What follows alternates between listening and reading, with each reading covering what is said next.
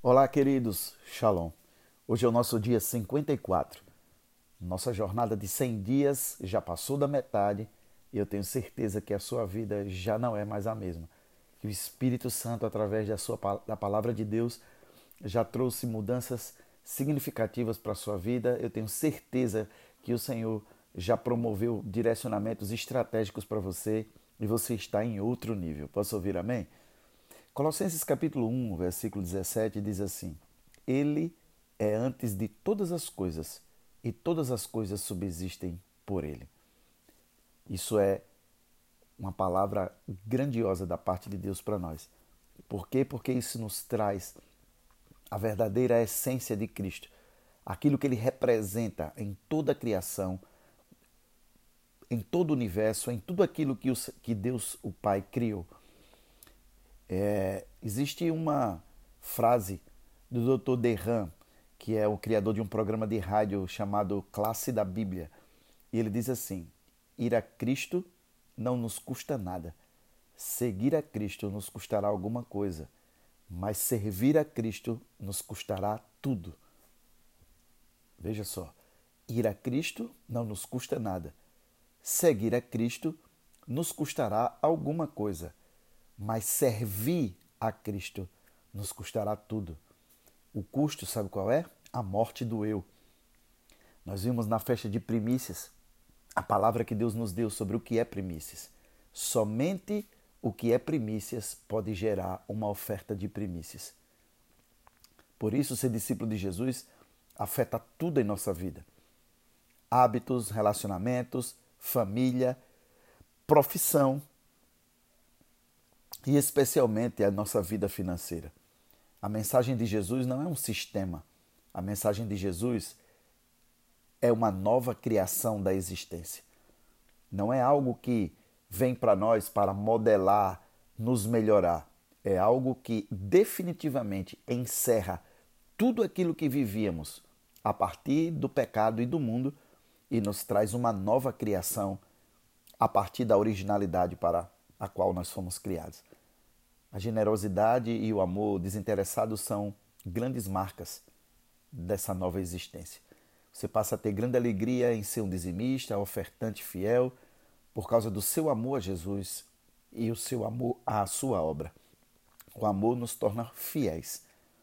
A sua fé deixa de ser uma crença para tornar-se um relacionamento.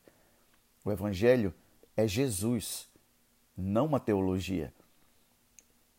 O Evangelho é uma pessoa vivendo dentro de você e se expressando através de você, apesar de você, das suas dificuldades, dos seus desafios, das suas fraquezas.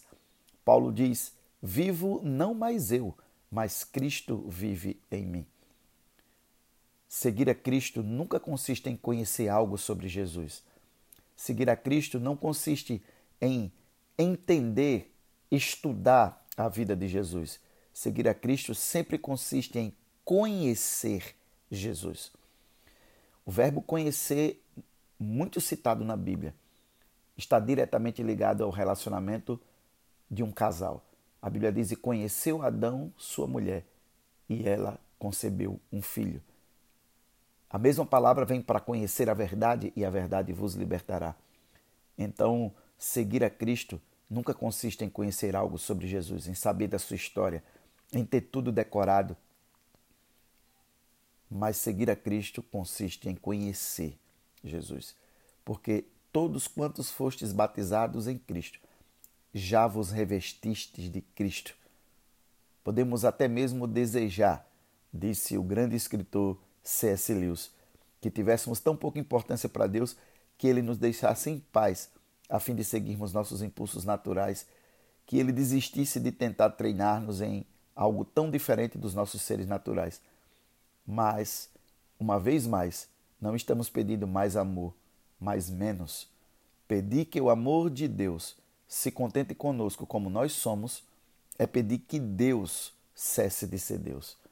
Então ele quer nos transformar, ele está interessado em retirar toda essa estrutura de acessório que não veio conosco, que foi colocado pelas circunstâncias, pela criação, pelo próprio mundo e nos tornarmos uma pessoa única, criada nele, recriada através de Cristo, para sermos aquilo que fomos criados para ser. Querido e amado Pai, obrigado por tudo.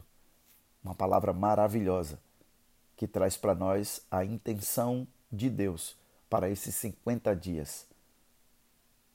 Ir a Cristo não nos custa nada. Ser um simples seguidor de Cristo nos custará alguma coisa, mas servir a Cristo nos custará tudo. E isso nós estamos dispostos, porque estamos buscando a manifestação plena do Espírito Santo na nossa vida esse ano.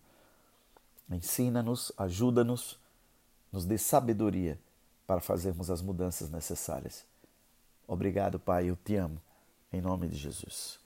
Amém, queridos. Beijo no coração.